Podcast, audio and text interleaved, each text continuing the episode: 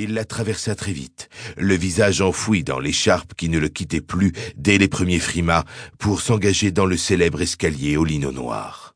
Arrivé au troisième étage, il salua le planton de service au sas d'accès et s'assura d'un coup d'œil à la pendule qu'il disposait du temps nécessaire pour préparer la grand-messe qui se tiendrait tout à l'heure sous la tour pointue dans le bureau du directeur de la PJ parisienne. L'exercice quotidien n'avait rien d'exceptionnel, mais il savait que l'ordre du jour de cette assemblée serait bousculé par les événements de la nuit et qu'en sa qualité de patron de la crime, il serait cette fois encore l'objet de toutes les attentions. Son PC n'avait pas démarré que le commandant Gilles Tissandier se présentait déjà à la porte de son bureau. Comme à son habitude, il l'accueillit d'une solide poignée de main en l'invitant aussitôt à s'asseoir. L'officier de police judiciaire s'exécuta en déposant sur le bureau directorial un dossier constitué de quelques feuillets de format standard. Sylvain Boulet s'en empara pour l'ouvrir distraitement. Je regarderai ça de plus près tout à l'heure, dit-il très vite. Pour le moment, je vous écoute. Plus par réflexe que par nécessité, Gilles s'éclaircit la voix pour entamer son compte-rendu. Bien. Inutile de vous demander si vous avez écouté la radio ou regardé la télé depuis mon coup de fil. Vous savez de toute façon que le comédien Albin Clavel a été retrouvé mort hier soir aux alentours de 19h30 dans sa loge du théâtre du Palais Royal. La presse a déjà révélé qu'il s'agissait d'un assassinat, d'où le battage médiatique que vous savez. Il prit un temps pour s'assurer que son supérieur le suivait et reprit. De notre côté, nous avons été prévenus par nos collègues du commissariat de l'arrondissement, les premiers sur les lieux, qui avaient eux-mêmes été alertés par un électricien venu effectuer une réparation dans la loge de la victime. C'est lui qui a découvert le corps lorsqu'il a poussé la porte après avoir frappé à plusieurs reprises. Notre procédurier et les collègues de l'identité judiciaire ont fait la levée du corps. Les premières constatations ainsi que les photos sont dans la chemise. Vous pouvez peut-être me les résumer. Le décès est intervenu à peine une demi-heure avant qu'on le découvre. Il a eu la carotide tranchée à l'aide d'une âme très effilée, sans doute un rasoir ou un scalpel, alors qu'il était affalé sur une bergère. Aucune trace de lutte. On suppose que son agresseur l'aura surpris en arrivant par derrière, ou qu'il s'agissait de quelqu'un de son entourage. Les prélèvements et les relevés d'empreintes n'ont encore rien révélé. On espère plus du côté de l'autopsie, mais le jeune Chadli l'imam de l'Iji ne semblait pas très confiant. Des témoins enchaîna Boulet avec la sobriété qui le caractérisait dans ce genre de circonstances. Peu. Deux personnes se trouvaient dans le théâtre à ce moment-là, l'électricien et une caissière. Je les ai convoqués ce matin pour enregistrer leur déposition, mais d'après ce qu'ils nous ont dit hier, aucun des deux n'a ni vu ni entendu quoi que ce soit. Si proche de la représentation, il n'y avait personne d'autre.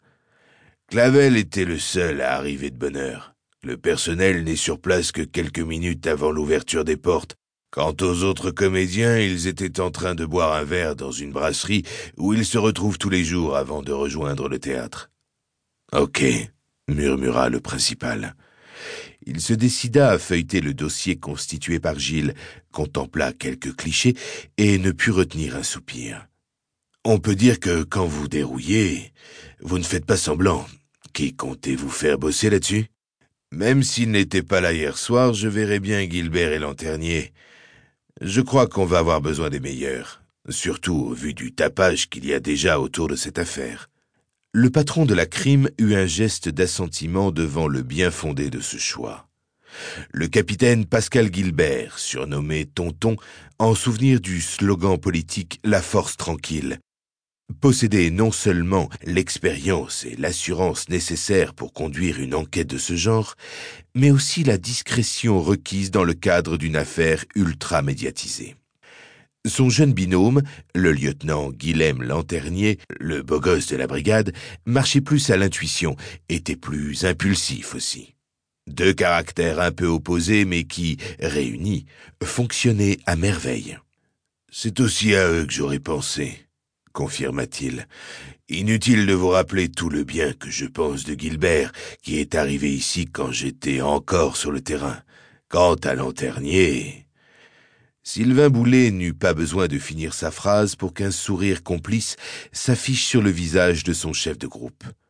Les échanges d'amabilité entre les deux hommes étaient devenus célèbres dans la grande maison. Dès son arrivée, Guilhem était devenu la cible favorite du principal.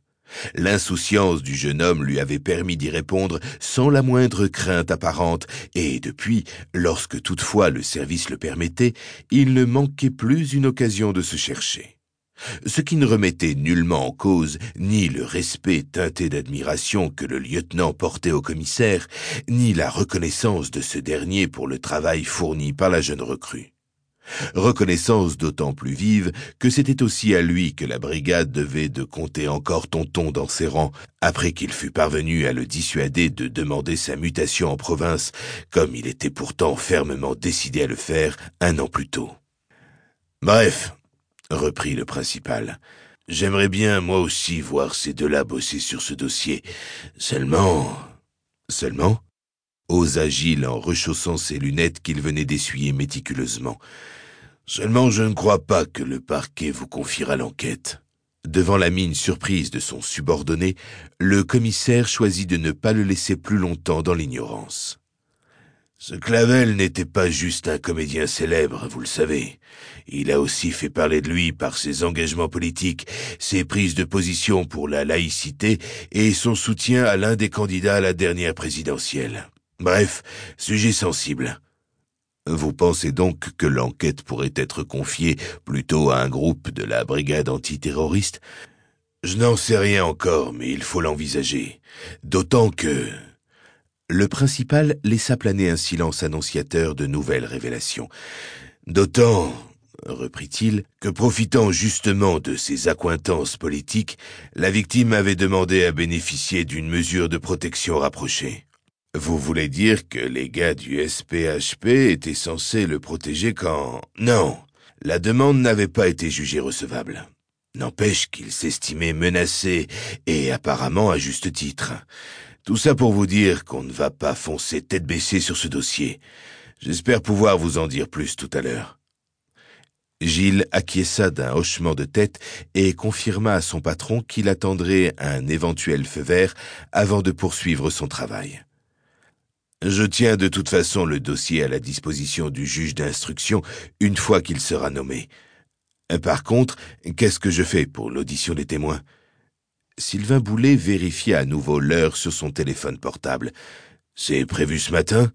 Oui, je les ai convoqués dans la foulée. J'avais prévu de faire ça avec tonton, justement. Et sans lanternier Il est à Fleury-Mérogis. On a obtenu la levée d'écrou pour entendre Kerbois dans l'affaire de la Villette. C'est tombé sur lui. Eh ben, on va encore le récupérer de bonne humeur. Bon, vous faites au mieux pour ce matin. Je vous donne des nouvelles en sortant de chez le Dirlo. Gilles quitta le bureau tandis que son patron scrutait l'une des photos du dossier qu'on venait de lui remettre. En refermant la porte, presque malgré lui, il jeta un œil à l'emblème de la brigade qui ornait le mur au-dessus du fauteuil de son supérieur.